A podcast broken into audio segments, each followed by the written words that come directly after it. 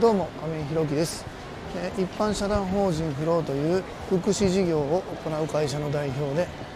現在は障害のある方向けのグループホームブルーのみかずらを運営しております。えー今日も引き続きて、えっと三宮今センター街をぶらぶらと歩きながら放送の方を収録しております。なのですいませんちょっと雑音が多いですがご了承ください、えー今日は、トライアンドエラーを繰り返すというテーマでお話ししたいと思います、本題に入る前にお知らせをさせてください。一般社団法人フローでは障害のある方向けのグループホームブルーのみかずらを今年の3月から開所いたしました。現在入居者様が5名ですので空きが1部屋です。またグループホーム2棟目の準備も行っております。見学ご希望の方ございましたら概要欄のリンクをご覧いただきまして公式 LINE 等でご連絡いただきますようよろしくお願いいたします。それでは本題です。今日はトライアンドエラーを繰り返すというテーマでお話ししたいと思います。こんなね今あの三宮センター街歩きながら独り言みたいに喋ってますがまあなんとか収録の方はしたいと思います。えーっとですね、まあ、この今日のトライアンドエラーを繰り返すというテーマなんですけどもちょっとね先日まああのそうですねあの支援についてねちょっとお話ししたことがあるんですけども、まあ、入居者さんとの関わり方をどうしていくっていうところで今、ね、あのグループホームブルーの三かつらとして一つ岐路に立っているのかなというふうに思います。というのも、えーとまあね、先日、えー入居者さんが一人、退去したっていうことを、放送の中でもお話ししたんですけども、その時にやっぱりサビ館の安田が、入居者様のことに対してねいろいろこう支援に対してご本人さんたちに声をかけていくっていうことをやった結果ですねそのなんだろう支援のやり方を安田が考えて、えーそれを、えー実行していく中で少し、えートラブルだったり問題が起きた時にまたそれを安田さん安田がまあ解決するというか安田がご本人たちに対して声をかけていくっていうことをやった結果ですね、まあ、安田のやり方が間違っている間違っていないというのはそれはもう一旦置いといて、まあ、僕は間違ってないと思うんですけどもやっぱりねこの不満や怒りの矛先が安田に向いてしまうということがまああったんですよね。すいませんちょっと今雑音多いですね。ちょっとね僕はここに対して、うんやっぱり、えー、と入居者様の、え安心安全を確保するのと同じようにですねやっぱり、え支援者特にやっぱり安田はね毎日こう一生懸命頑張ってくれてる中で支援者の怒りやこう不満の矛先が安田にえ集中的に向いてしまうっていうのはやっぱり僕の思うところではないなっていうところも含めてねやっぱり、えここは僕が前に立って僕が声かけしていくっていうことに切り替えていこうっていうふうにお話を安田としてですねちょっと最近またそれでやっていたんです。うん、でそんな中でね、えー今回ちょっとまたあの昼夜逆転している方の支援のところに対して、まあ、普段なら安田が対応して安田が声かけしていくっていうところなんですけどもここはちょっとやり方として変えていこうということで、まあ、日々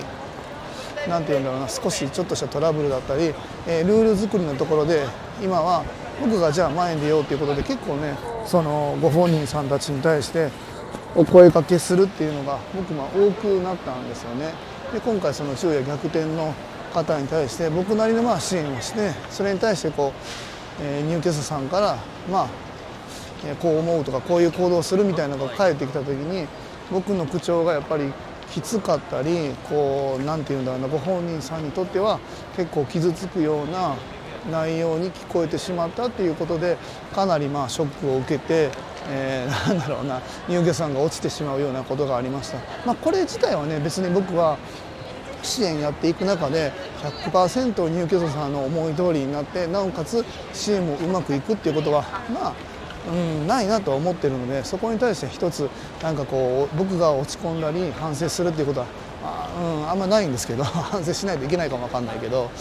うん、そうではなくて、うん、このやり方もやっぱりうまくいかなかったんだなと思ってこれはトライアンドエラーとしてうんやっていく必要があるなと思いましたね。で今今回ね企業はこう出張のさなか安田とそうですねさっき大阪駅ぐらいで1時間ぐらい電話で喋ったんですけど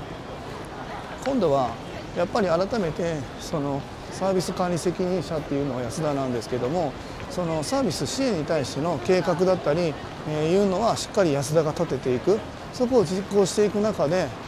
声かけないといけない注意していかないっていうのをそれを今度僕がやっていく。僕が第三者的な立場になって、えー、本人が計画あ安田が立てて安田が声かける。僕が計画立てて僕が声かけるっていうんではなくてですねちょっと持ち場を一つずらしてやっていこうっていうのをちょっと安田と今決めましたね、うん、これがまたうまくいくかどうかは分かりませんしそれは